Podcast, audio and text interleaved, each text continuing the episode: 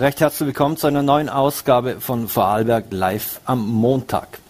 Und wir wollen am Montag, wir starten gleich mit einem jungen Mann aus Lustenau, der uns jetzt live zugeschaltet ist via Zoom, und zwar der Noah Bono Küng. Hallo, Noah. Hoi, hallo. Noah, äh, du hast ja Vorarlberg äh, bei Starmania vertreten und, und dort deinen Auf, äh, Auftritt gehabt, bevor wir dort dazu kommen. Du hast ja von deinem Vater zwei Passionen mitgekriegt. Äh, das ist einmal die Musik, oder? Und, äh, und, und das Fußballspielen. Jetzt, äh, vor sechs Jahren hast du dir auch der Musik gewidmet. Was hat da den Ausschlag gegeben? Ähm, also es war so, dass ich äh, in der Fußballakademie, also in der Merau dort, ähm, shooter habe. Und äh, ich war damals so in der Hack. Und dann war es so, dass aber wir an Auswärtsfahrten kam, jedes zweite Wochenende. Und das war dann so, dass es halt sehr viel Stress war mit der Schule und mit dem Shooter, weil wir aber ich aus Lust noch mit Bus und Zug fahre immer eineinhalb Stunden, bin in die Akademie gefahren und dann habe ich einfach einen Ausgleich gebucht. Und mein kleiner Bruder war in der Musikschule und hat mir, hat mir dann durch das Gitarrespieler beigebracht und so bin ich, so bin ich dann zur Musik gekommen. Mhm. Äh, welchen Ausschlag oder welchen Teil hat denn den, den Papa bei der ganzen Geschichte, der ja selber ein hervorragender Tormann war und äh, glaube als DJ unterwegs und hat da die eine oder andere Passion für eine irische Band, was ich was? Ja, also der Name, also schon, also vor meiner Geburt war, habe ich eigentlich schon was Musikalisches mitgekriegt. Ähm, also das Bono in meinem Namen. Und ähm, klar, also der Fußball, ähm, ich glaube, wenn ein Elternteil äh, Fußball spielt, ist eigentlich irgendwie logisch, dass der Sohn auch Fußball spielt. Und dann war auch eigentlich gleich für mich klar, dass ich auch ins Torgang. Und äh, aber das, dass er DJ war, also manchmal lege ich daheim auch ein auf der Anlage, ähm, aber ich kann es natürlich nicht so gut wie. Jetzt ähm, der Tim Bensko, der ja in der Starmania Jury war, ähm, bekannter deutscher Sänger, hat gemeint, äh, du bist bei deutschsprachiger Musik genau richtig. Ist das so einfach das, wo du dir am wohlsten fühlst und am besten ausdrucken kannst? Ja, genau. Also erstens ist mein Englisch äh, nicht gut und ähm, dann war es eigentlich auch gleich klar, dass ich deutsche Musik mache. Ähm, ich los fast nur Deutsch, also klar, äh, wenn in der Charts englische Musik ist, los das natürlich auch an aber ich fühle mich wohl, wenn ich Deutsch singe, äh, wenn, ich, wenn ich meine Gedanken zum Beispiel jetzt für Songs aufschreibe, sind die natürlich Deutsch. Also ich fühle mich sehr wohl bei der deutschen Sprache. Mhm. Jetzt ähm, im Semifinale oder Halbfinale bist du ja leider ausgeschieden bei, bei Starmania, obwohl die die Juroren ja eigentlich weiter gesehen hätten. Wie groß ist die Enttäuschung? Ja, also ehrlich gesagt bin ich gar nicht enttäuscht. Und halt klar enttäuscht erklärt, aber ähm, ich sehe das als riesige Erfahrung, ähm, weil wo ich mich angemeldet habe, also zuerst habe ich natürlich mal mit einer Kollegin lang diskutiert, ob ich mich überhaupt anmelden soll. Und dann war eigentlich so mein Ziel, dass ich überhaupt äh, in die Top 64 komme, dass ich wenigstens einmal im Fernsehen auftreten darf. Und jetzt sind es zweimal waren. Und ähm, das war eigentlich schon ein riesiges Highlight, dass ich das aber machen durfte. Und darum bin ich jetzt eigentlich war gar nicht so enttäuscht. Mhm. Wie bist du mit dem Lampenfieber umge umgegangen? Weil wenn man vor allem in so einem großen Studio steht und was, alle Kameras sind auf einen gerichtet, alle Lichter und äh, schlussendlich schon ein paar hunderttausend Menschen zu?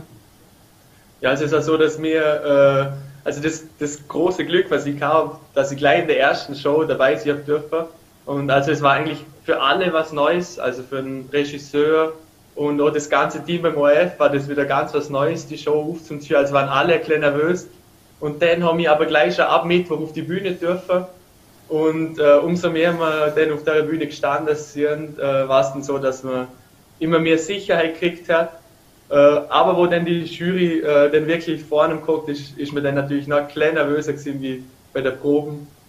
Aber äh, ich glaube, das ist dann ganz gut gegangen mit dem Lampenfieber. Mhm. Der Tim Benz hat gemeint, dass du immer ein bisschen streng geschaut hast beim Auftritt. War das so ein bisschen mit Grund aufgrund der Nervosität? Ähm, also das war ja eigentlich beim ersten Song war das mhm. vor allem. Ähm, ich glaube, dass es dort halt so war, dass ich aber so eine ganze Woche singe, war ich mir eigentlich nicht gewohnt oder halt aber so viel Vocal Coachings, bei der Choreografie habe ich auch gesungen, auf der Bühne, denn in dem Raum war es sehr ähm, durch die über 600 Scheinwerfer, die man die ganze Kühle hat müssen, war natürlich auch Klima. Ähm, dann war es natürlich so, dass die Stimme äh, schon ein bisschen angeschlagen war. Ähm, und dann habe ich halt gedacht, ja, ich muss jetzt, dass ich die hohe Töne triff, äh, voll pressen.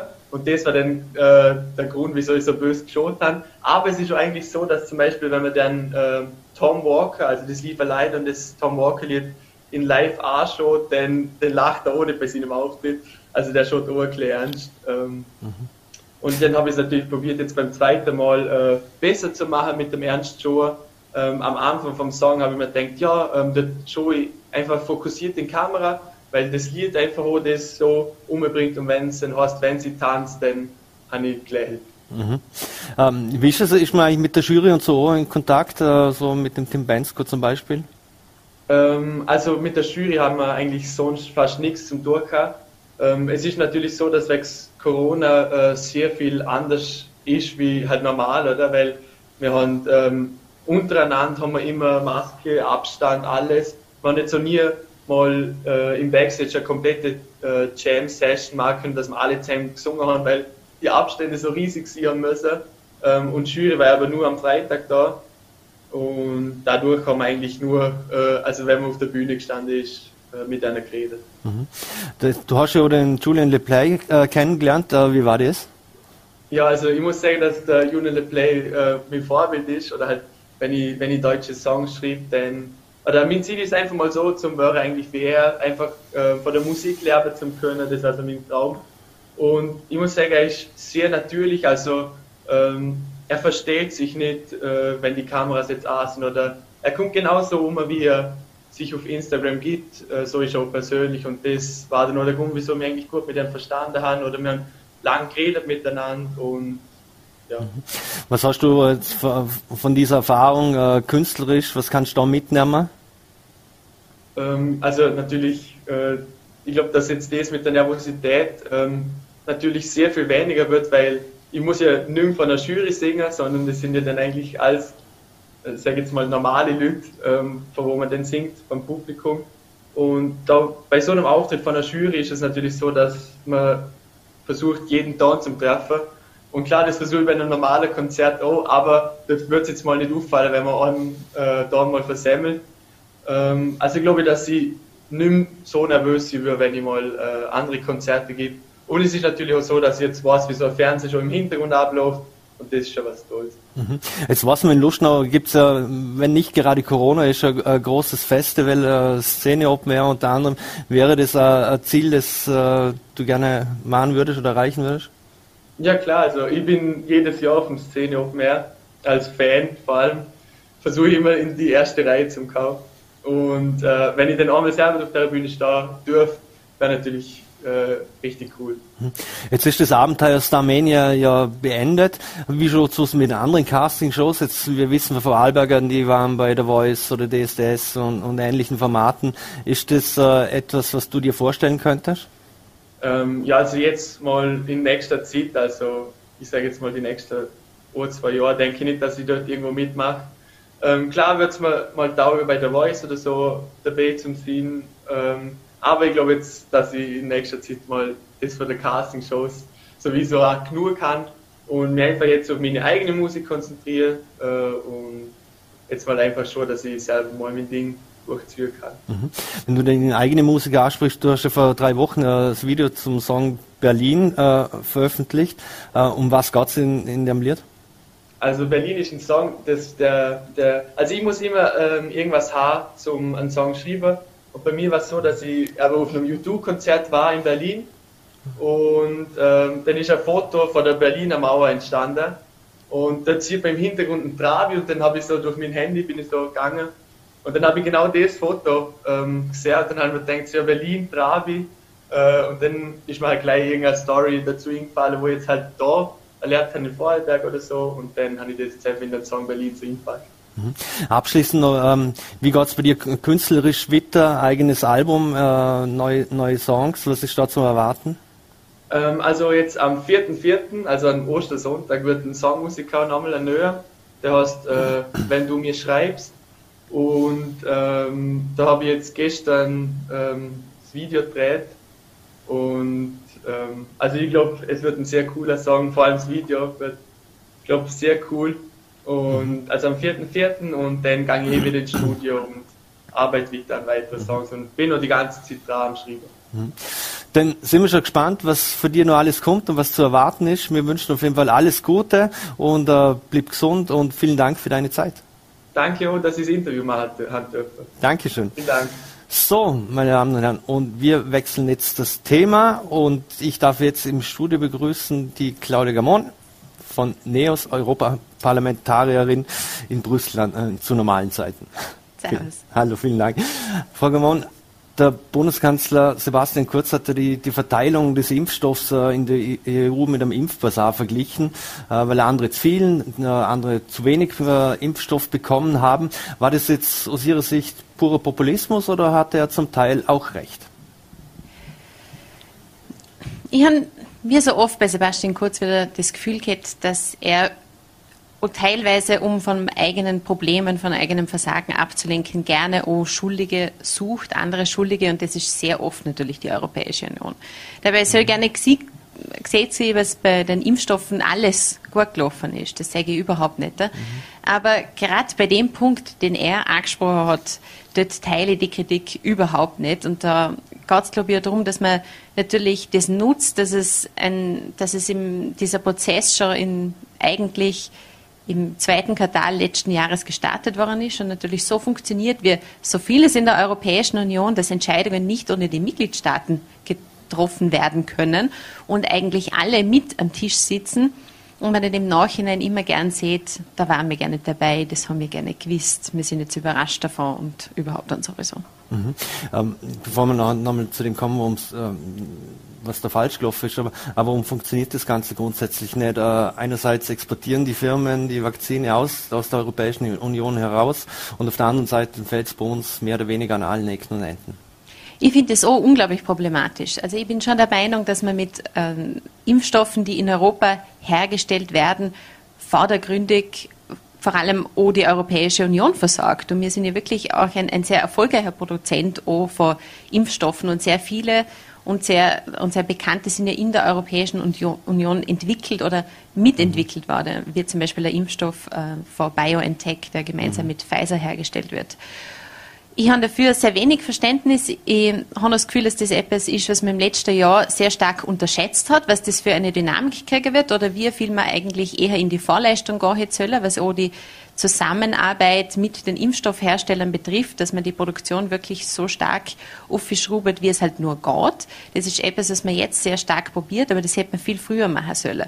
Aber was mich immer stört denn an der Kritik im Nachhinein, ich finde, es ist extrem wichtig, dass wir darüber reden, was ist falsch gelaufen, aber was nicht falsch gelaufen ist, ist, dass man sieht, nur die EU war an irgendetwas schuld, sondern die EU heißt immer mehr alle. Die Mitgliedstaaten sind immer daran beteiligt, weil so funktioniert unsere Union noch einmal. Und das heißt, sie kann immer noch so viel machen, wie man sie durchlässt. Und deshalb sollten wir klar darüber reden, sollen wir in Zukunft die Strukturen der Europäischen Union verändern, damit sie mehr für die Bürgerinnen und Bürger leisten kann. Mhm. Aber was grundsätzlich dann, also mal aus österreichischer Sicht, am Wähler die Beschaffung des Impfstoffes der EU zu überlassen, weil Gesundheitspolitik an und für sich laut EU-Verträgen ist ja nicht die Aufgabe der EU. Das stimmt. Und es haben sich ja alle 27 Mitgliedstaaten zusammengetan, weil sie gesehen haben, es wäre viel sinnvoller, wenn wir die Beschaffung gemeinsam machen. Und ich glaube, dass das trotz allem, was nicht optimal läuft, immer noch die beste Entscheidung in dieser ganzen Sache ist. Weil man stelle sich vor, das wäre nicht so gewesen. Das würde natürlich bedeuten, dass reichere Staaten und größere Staaten einen privilegierteren Zugang hätten am Markt, weil der Wettbewerb natürlich sehr groß ist.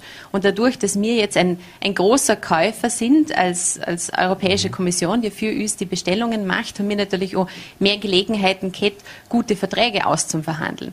Wenn jetzt alle 27 Mitgliedstaaten das für sich alleine gemacht hätten, hätten wir jetzt die Situation, dass es gewisse Staaten gibt, und das wären die großen und die reichen Staaten, die Impfstoffe hätten. Wiederum hätte es andere EU-Bürgerinnen geht, die in kleineren, ärmeren Staaten leben, die vielleicht noch überhaupt keinen Zugang zu irgendwelchen Impfstoffen gehabt hätten. Und wenn das gewesen wäre, dann hätten wir jetzt gerechtfertigterweise da stehen und sagen, wo ist die EU? Mhm. Aber weil Sie es ansprechen, 27 EU-Staaten, ähm, jeder hat länderspezifische unterschiedliche Ansichten und Präferenzen. Äh, das alles hemmt ja extrem, oder? Und das sorgt wieder, dass äh, offensichtlich der, der Apparat dann einfach zu langsam ist. Es ist lustig, bis zum gewissen Grad stimme ich dem zu, aber die Frage ist immer, was tut man denn für einen Schluss daraus ziehen? Und ich glaube, das wäre der größte Fehler überhaupt, wenn man aus der ganzen Krise noch erzählt, wir brauchen mehr Nationalstaaten. Ganz im Gegenteil. Man hat ja jetzt gesagt, die Welt ist so globalisiert und unsere Art zum Leben in Europa ist so stark unter Druck oder durch andere Systeme gekommen, durch zum Beispiel den wirtschaftlichen Erfolg von China. Das ist ja außenpolitisch eine unglaubliche Herausforderung. Und das Schlechteste, was man tun könnte, ist, dass man sieht, ah, die EU funktioniert nicht optimal, gehen wir zurück zu mehr Nationalismus oder mehr nationalstaatlichen Kompetenzen. Ganz im Gegenteil, wir müssen die schwierige Aufgabe meistern, die Europäische Union als Zusammenarbeit oder 27 Mitgliedstaaten viel besser zu machen, sie effektiver zu machen, damit sie besser funktionieren kann. Weil, seien wir uns ehrlich, diese großen Fragen, wie die Welt funktioniert, was Digitalisierung für uns heißen kann, wie wir den Klimawandel bekämpfen können, das können wir nur als starke Europäische Union machen. Hm. Würde aber auch bedeuten, dass man endlich gescheite oder gehörige, wie man vor allem gesagt EU-Verfassung, wo, wo äh, die Kommission, Kommission oder das Parlament einfach auch mehr Durchgriffsrechte und Entscheidungskompetenzen hat. Ja, also wir, wir müssen natürlich ganz viele Dinge auch in der Art und Weise, wie die EU funktioniert, ändern. Das ist ganz klar. Und das sind noch schwierige Entscheidungen, die da anstehen. Aber ich glaube, es ist eher so eine grundsätzliche Frage, was möchten wir eigentlich gemeinsam erreichen? Will man, dass die Europäische Union irgendwie nur noch ein Freiluftmuseum ist, wo viele Leute aus der ganzen Welt gerne auf Urlaub gehen, zum ein schauen, es früher war? Oder möchte man, dass das ein Ort ist, wo viel Innovation passiert, wo die Leute auch in, in mehreren Jahrzehnten in der Zukunft noch einen Job haben können, wo man leben kann, wo man gut leben kann und wo man gemeinsam auch die Werte, die so wichtig für uns sind, diese westliche Demokratie, diese liberale Demokratie, dass man die da leben kann. Und für das müssen wir etwas tun. Da kann man sich nicht drauf ausruhen und hoffen, es wird schon irgendwie gehen, sondern da muss man echt was dafür machen. Mhm. Ähm, etwas dafür machen, vor allem wenn es ums Impfen geht, äh, das will die Bundesregierung als auch die Landesregierung. Jetzt hat es da die Ankündigung gegeben, dass nach Ostern soll der Impfturbo gezündet werden. Von Bundesebene ist so weit gekommen, ja bis Sommer alle Impfwilligen sollen zumindest eine Impfung erhalten haben. Ist das aus Ihrer Sicht überhaupt realistisch oder macht man den Leuten, den, Leuten, den Menschen was vor? Das ist von den ähm also wenn man, reden wir mal von den Impfdosen, die zur Verfügung standen in der Europäischen Union. Von dem her, was versprochen worden ist oder vereinbart ist mit den Impfherstellern, ist das absolut möglich. Das liegt denn jetzt aber daran, ob die auch wirklich allen ihren Vereinbarungen, was sie versprochen haben, was sie liefern würden, was in den Verträgen steht, ob sie dem nachkommen können. Im Moment hat die Europäische Union ja das große Problem, dass AstraZeneca die gemeinsam mit der Uni Oxford einen Impfstoff machen, dass sie ihren Lieferverpflichtungen einfach nicht nachkommen. Und Pfizer zu Beginn, vor allem jetzt in, im Quartal 1, auch Probleme gehabt hat, das zum Lieferer, was sie eigentlich gesehen haben, was sie liefern können. Aber wenn es geliefert wird, steht dem eigentlich nichts mehr Weg, außer vielleicht bei manchen Ländern, dass die Bürokratie oder die Verwaltung dem nicht nachkommt, weil da muss man den ja impfen, impfen, impfen ohne Ende äh, Tag und Nacht quasi so gut wie es geht, wenn nicht einmal die Mengen da sind. Hm. Und das andere wahrscheinlich, dass der ein oder andere Impfstoff äh, nicht das allzu beste äh, Image hat. Ungerechtfertigterweise in den Zahlen zumindest.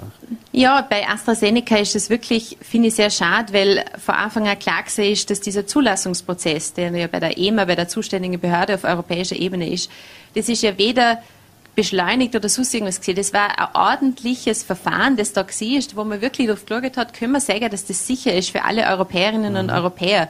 Und das ist es auch. Das ist belegt. Und deshalb ist es ganz wichtig, dass er die Politik Vertrauen schafft in eine Impfung, weil letztendlich ist das immer nur eine Abwägung, auch, dass man sieht, es gibt so viel mehr Sicherheit, wenn man gegen diese Krankheit geimpft wird. Und wenn man im Gegenzug ist die Alternative nur, dass die Pandemie weiter wütet, dass wir unser Leben nicht normal leben können, dass die Wirtschaft irgendwann einfach dem Druck überhaupt nicht mehr standhalten kann.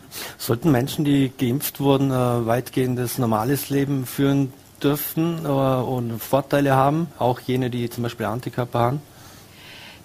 Das, über das wir jetzt auf europäischer Ebene sprechen, ist ja dieser grüne Pass, dieser mhm der, wo es ja vor allem um Mobilität geht, dass man auch grenzüberschreitend wieder reisen kann in der Europäischen Union. Das halte ich für besonders wichtig, weil es muss so eine Perspektive geben, wie ist die Impfung auch aus der Pandemie rausbringt. Und an dem arbeiten wir jetzt, weil so ein grüner Pass bringt natürlich nichts, wenn Österreich einen hat und die anderen Länder haben einen und alle reden nicht miteinander, das sind wir wieder bei dem ewigen Thema sondern dass das miteinander abgesprochen ist, koordiniert ist und dass so ein Impfausweis dann wirklich die Möglichkeit gibt, dass man in Europa mobil sein kann. Und meiner Meinung nach ist das Immunität, ob das denn eine Impfung ist oder eine durchmachte Krankheit, das müssen Experten beurteilen, aber jedenfalls finde ich es schon wichtig, Und es geht auch nicht darum, dass man sieht, jemand kriegt Privilegien, ganz im Gegenteil. Es ist schon mhm. wichtig, klar zum sagen, das sind Grundrechte, die allen Bürgerinnen der Union zustehen und durch die Impfung schaffen wir es, dass wir schneller wieder auch zu diesen Rechten dazukommen. Mhm. Und in Österreich soll es den grünen Pass bereits im April geben und in der EU erst im Juni, wenn ich richtig informiert bin.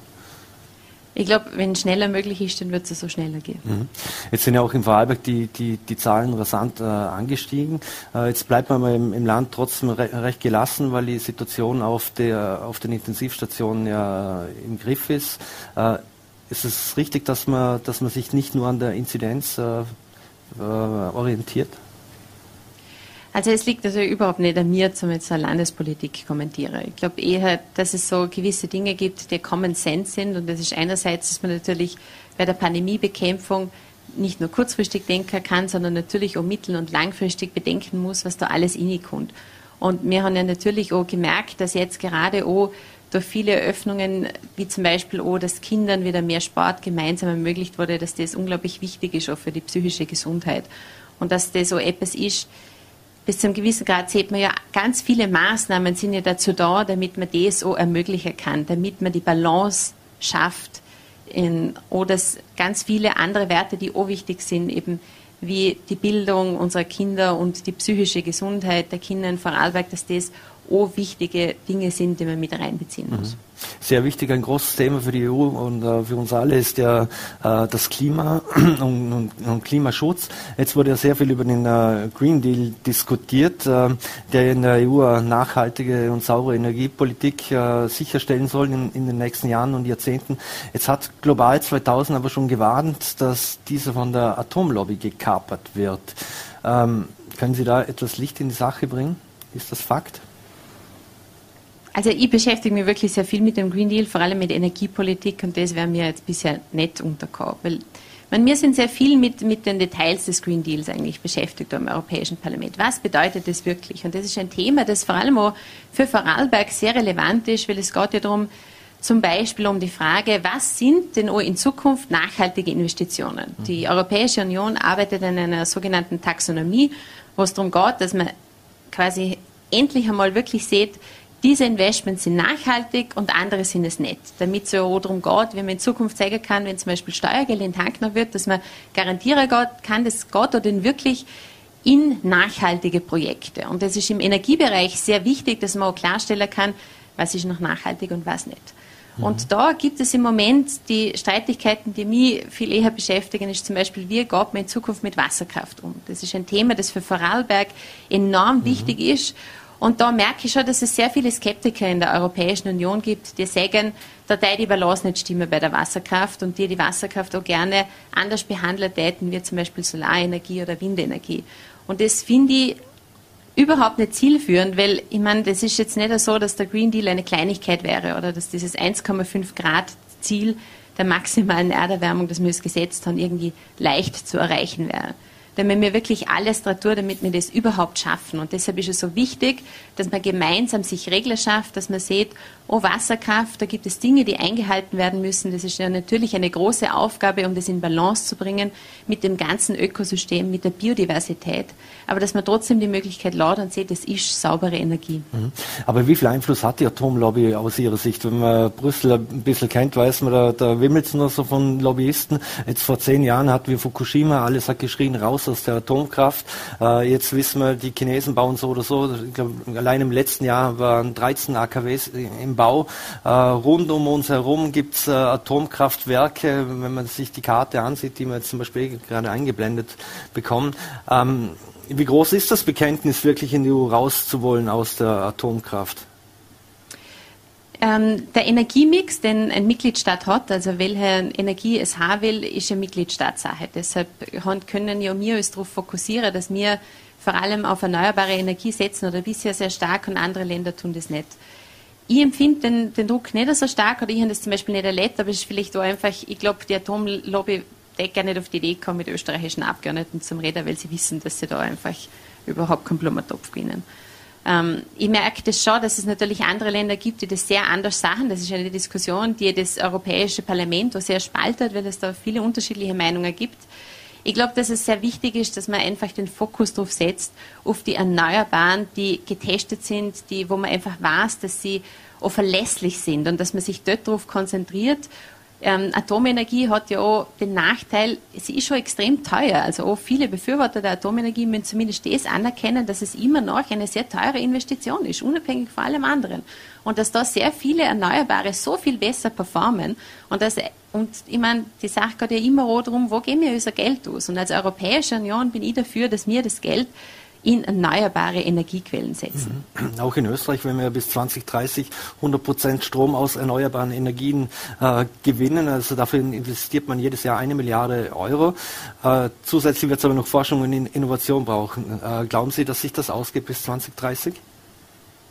Ja, auf jeden Fall. Es ist ja nicht so eine Frage, wird sich das ausgehen oder nicht, sondern es muss sich ausgehen. Meine, es, es gibt keine Alternative dazu, als dass man diese Ziele erreicht, weil den haben wir ganz andere Probleme nachher. Deshalb ist es so wichtig, dass man wirklich alle Kraft und Energie darin legt, dass wir die Ziele des Green Deals erreichen und diese Energiewende schaffen.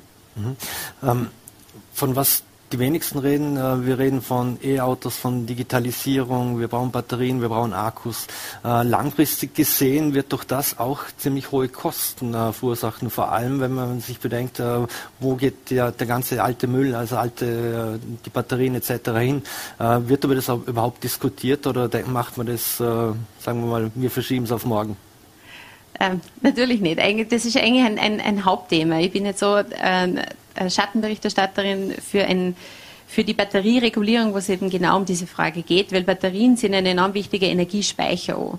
Wenn je mehr erneuerbare Energiequellen wir haben, desto mehr müssen wir auch in Energiespeicher investieren, weil die Sonne scheint nicht immer und der Wind blast auch nicht immer und dann muss man Speichermedien schaffen.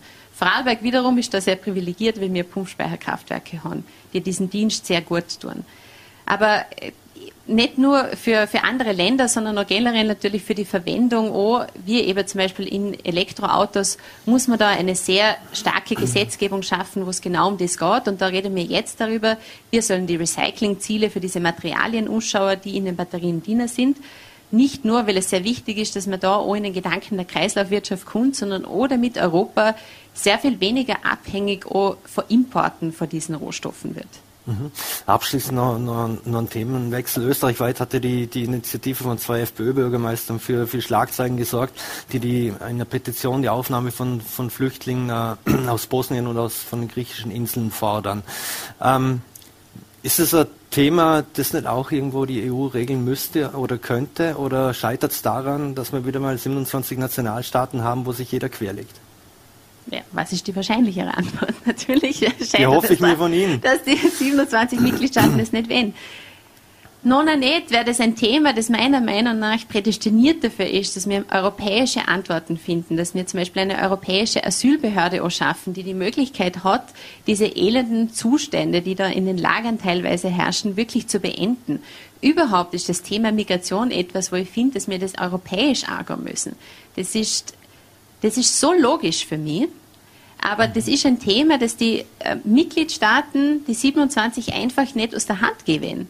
Sie mhm. werden weiterhin darauf bestehen. Das hat sicher auch innenpolitisches Kalkül, dass man natürlich, das vertreten sehr viele konservative und rechte Regierungen in ganz Europa, dass man merkt, man kann sehr gut Politik mit Ausländerfeindlichkeit machen. Mhm. Und das ist einer der Gründe, warum das etwas ist, wo die Verantwortung nicht der Europäischen Union übergeben wird.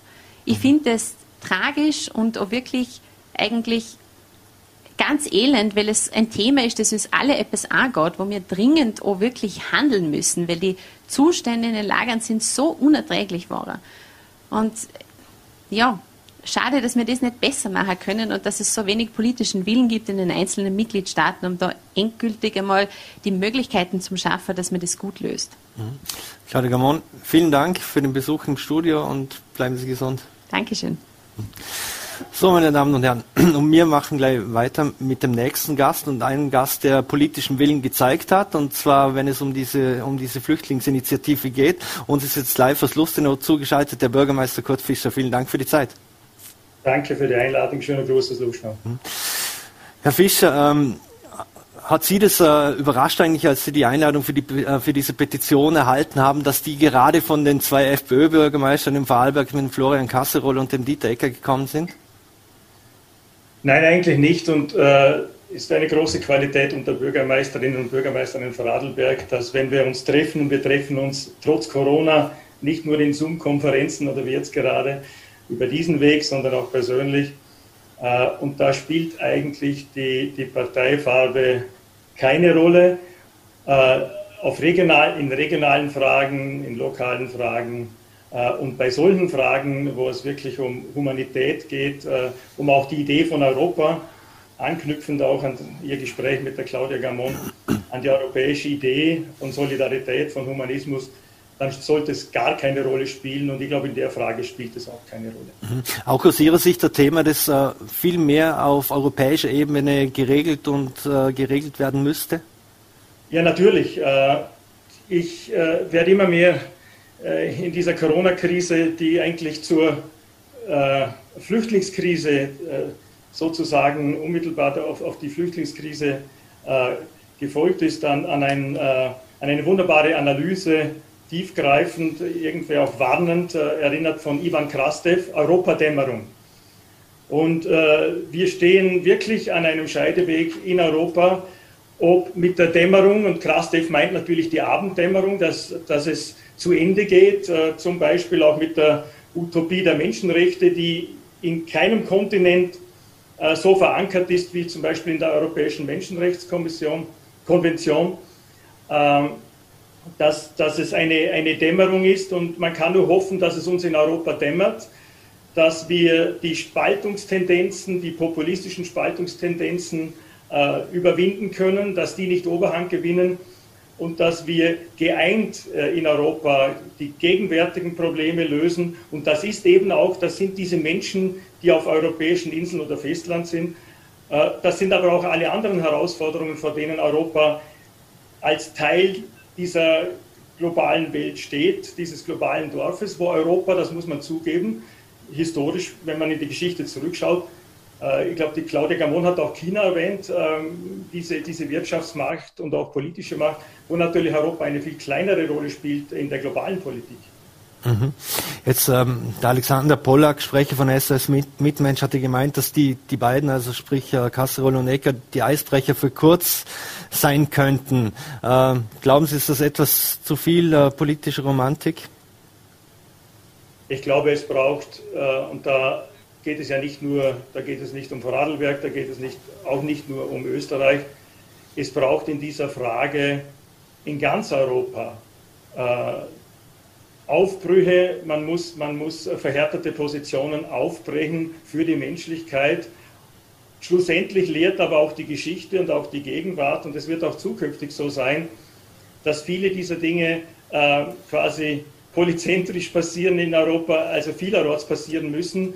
Und jeder von uns und jede, wenn man ehrlich ist, wir können unseren, wir können hier lokal in Wirkung kommen, wir können hier unseren bescheidenen Beitrag leisten und uns nicht in einen gesamteuropäischen Diskurs einbringen.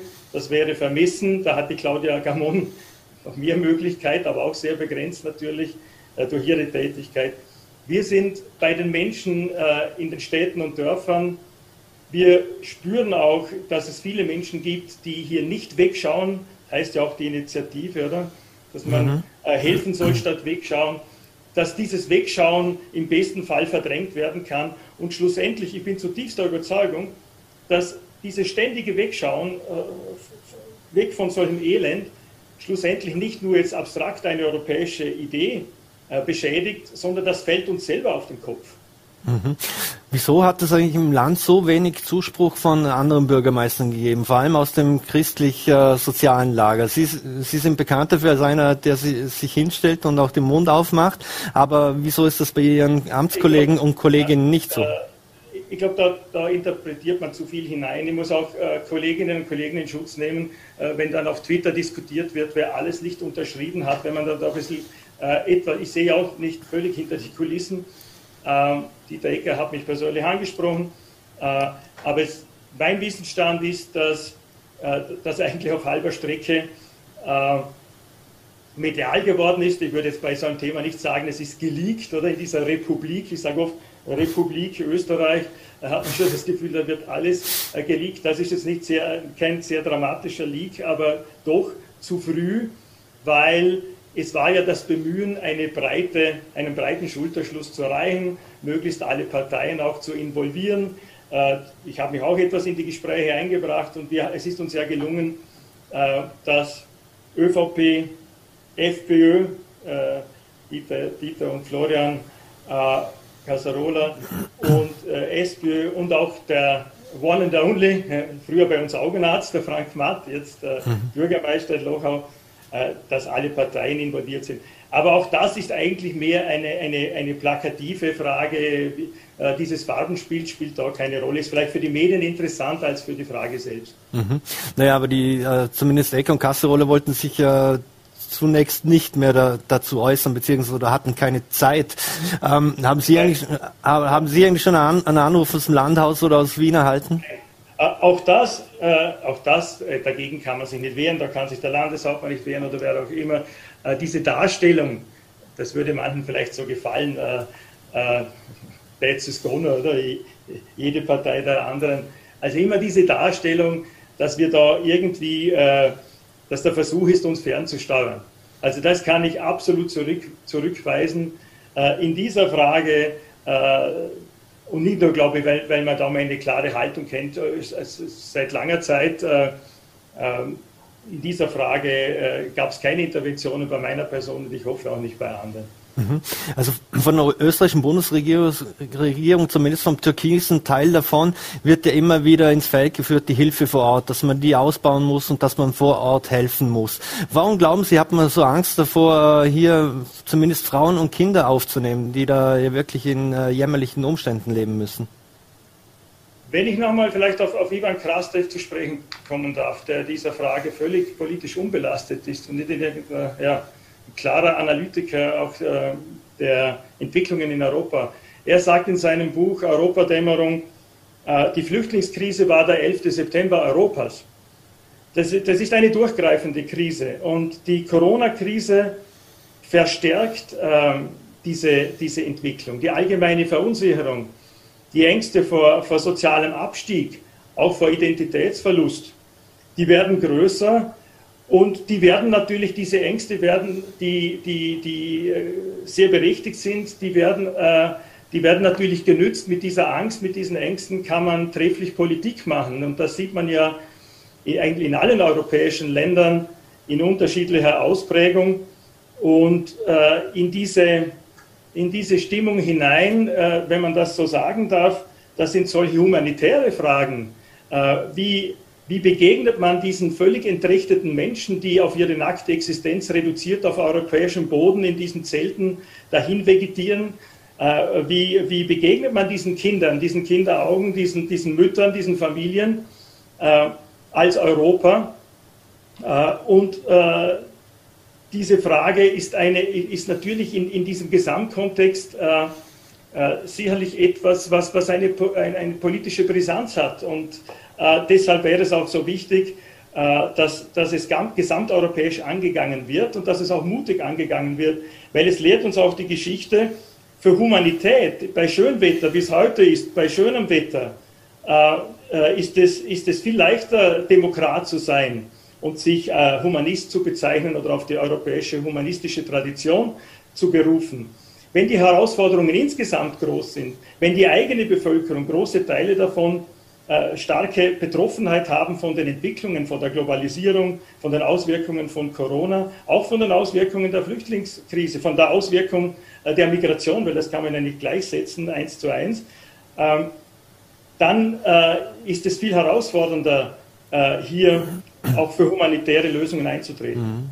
Also dann, wenn ich Sie richtig verstehe, dann steckt da im Prinzip schon politisches Kalkül dahinter und, und der Blick auf Umfragewerte. Und es geht nicht um einen sogenannten Pull-Effekt, der ja auch immer wieder ins äh, Feld ich, geführt wird. Äh, ich tue mir ehrlich gesagt schwer. Es, es, ich, äh, ich habe mal in einem kleinen Gastbeitrag geschrieben, oder man hat oft das Gefühl, äh, da stehen sich unter Anführungszeichen Realisten, aber ich mache das unter Anführungszeichen, und äh, Utopisten äh, gegenüber, die, die, die unter diesen schwierigen Bedingungen, die, die, wie Samuel Moyn sagt, die letzte Utopie der Menschenrechte äh, äh, verteidigen. Aber ich denke, noch ist es so, und noch hat das in Europa so wie dargestellt, dass jemand, der sich für die Menschenrechte im Sinne auch der Europäischen Menschenrechtskonvention einsetzt, im 21. Jahrhundert äh, nicht als realitätsfremder Träumer hingestellt werden kann. Und äh, egal wie das inspiriert ist, philosophisch oder, oder, oder, oder religiös, äh, es, ist, äh, es ist ein wichtiger Teil unserer christlichen und christlich-sozialen Tradition, dass wir vor solchem Elend nicht die Augen verschließen und handeln. Es reicht auch nicht, wenn wir darüber sprechen in irgendwelchen Talks und sich hier stark macht als Bürgermeister für ein Thema. Schlussendlich geht es um die, für jeden Einzelnen von uns und auch für unsere Gesellschaft darum, äh, dass wir uns die Fragen stellen, äh, wie handeln wir in dieser Frage. Mhm. Ist das noch Ihre ÖVP, so wie sie aktuell agiert? Sie, ich, bin, ich, bin, ich, bin im, äh, ich bin seit vielen, vielen Jahren, ich habe gerade heute äh, äh, Kontakt gehabt mit Dr. Schmolli. Ich bin seit vielen Jahren darf ich im Kuratorium der Caritas mitarbeiten und ich habe da auch die Flüchtlingskrise, die von mir angesprochene, als Bürger, als Bürgermeister und auch als Mitglied des Caritas-Kuratoriums äh, äh, miterlebt. Und äh, ich erlebe dort eine, einen wunderbaren Bereich, ein, ein aktiver, handelnder Bereich äh, dessen, was, das ist ja nicht nur ein Name einer Institution, das, sondern das ist das, dieses Wesen der Caritas, der, der, der Menschenliebe, sich sorgen für den Menschen, liebevoll sich äh, kümmern. Und äh, die Kirche weltweit global gesehen und auch sicherlich national und europäisch hat ganz unterschiedliche Gesichter, äh, auch Personen, die dafür stehen. Und deshalb gibt es nicht die Kirche und nicht die ÖVP. Mhm. Lassen Sie uns zum Abschluss noch, noch mal das Thema kurz wechseln. Äh, in, in Vorarlberg steigt die Inzidenz, in Lustenau sind aktuell 36 Menschen aktiv positiv, 38. Ja. Ähm, war es richtig, eine Modellregion Vorarlberg zu schaffen, vor allem wenn man jetzt auch sieht, äh, dass äh, immer mehr Menschen aus anderen Bundesländern offensichtlich nach Vorarlberg kommen, um das Wirtshaus zu besuchen? Wer mich kennt, nicht nur jetzt als Einsatzleiter in Lustenau, weiß, dass ich hier sehr plädiere und mich auch einsetze, ähm, für eine, für eine Politik, die vor allem diese Pandemie in der Pandemie, das B117, sehr, sehr ernst nimmt. Ich habe äh, Anfang des Jahres hat mich das sehr, sehr, äh, das hat mich sehr, sehr beeindruckt, was da in England äh, vor sich geht mit einer Inzidenz in London von über 1000. Und wir wussten damals schon, dass wir keine Insel der Seligen sein werden. Dass wir aber in gewisser Weise eine Insel waren und auch noch sind von den Zahlen her. Das liegt, äh, das hat unterschiedliche Gründe. Der Hauptgrund ist aus meiner Sicht, dass B117 bei uns noch nicht so verbreitet ist und B, dass der Großraum Lindau, der Landkreis Lindau, äh, die Schweizer Nachbarschaft, Liechtenstein, dass wir als Gesamtregion das Glück haben, dass wir eine relativ niedrige Inzidenz haben. Damit muss man verantwortungsvoll umgehen.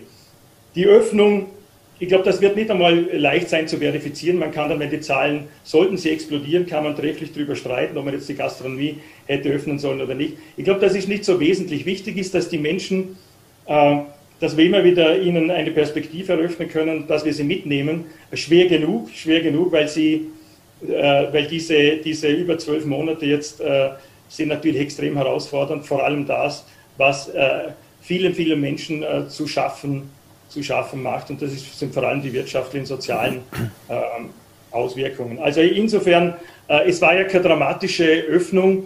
Ähm, es war diese Gastronomieöffnung und, und die Möglichkeit wieder, ich habe es noch zu wenig, wie man sieht, in mhm. Anspruch genommen, zum Friseur zu gehen.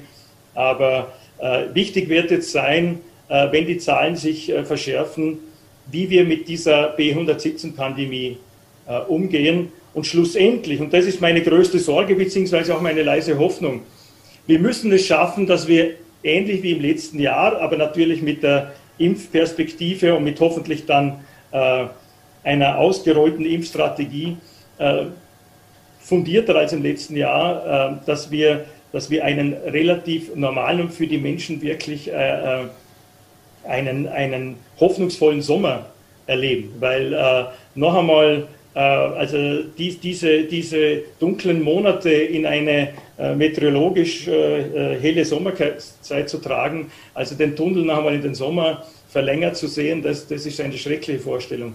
Mhm.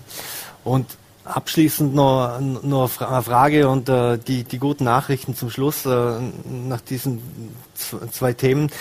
Ähm, es gibt eine positive Meldung für Lustenau und zwar soll ja ein Ringbiotop im Auerried entstehen. Was, be ja, ja. was bedeutet denn das für, für Lustenau und auch die, die Menschen äh, rundherum?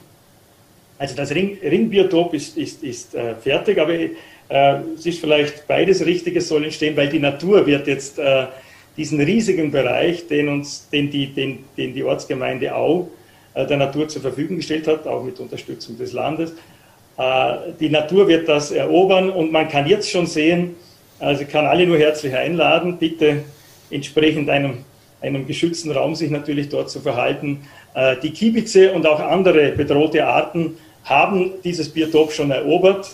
Äh, die Kiebize äh, kann man schon im Balzflug erleben. Sie werden bald ihre Nester bauen und, und, und die, es, es wird einfach ganz andere Möglichkeiten geben für diese gefährdeten Tierarten in diesem Juwel. Und wenn man aber für Good News hat, ich muss noch die Gelegenheit nutzen, mhm. weil ich habe immer nur mitgefiebert, gell? falls der Noah, falls der Noah noch ähm, falls der Noah noch im Studio ist äh, oder mhm. zuhört, äh, wirklich ein großes Kompliment.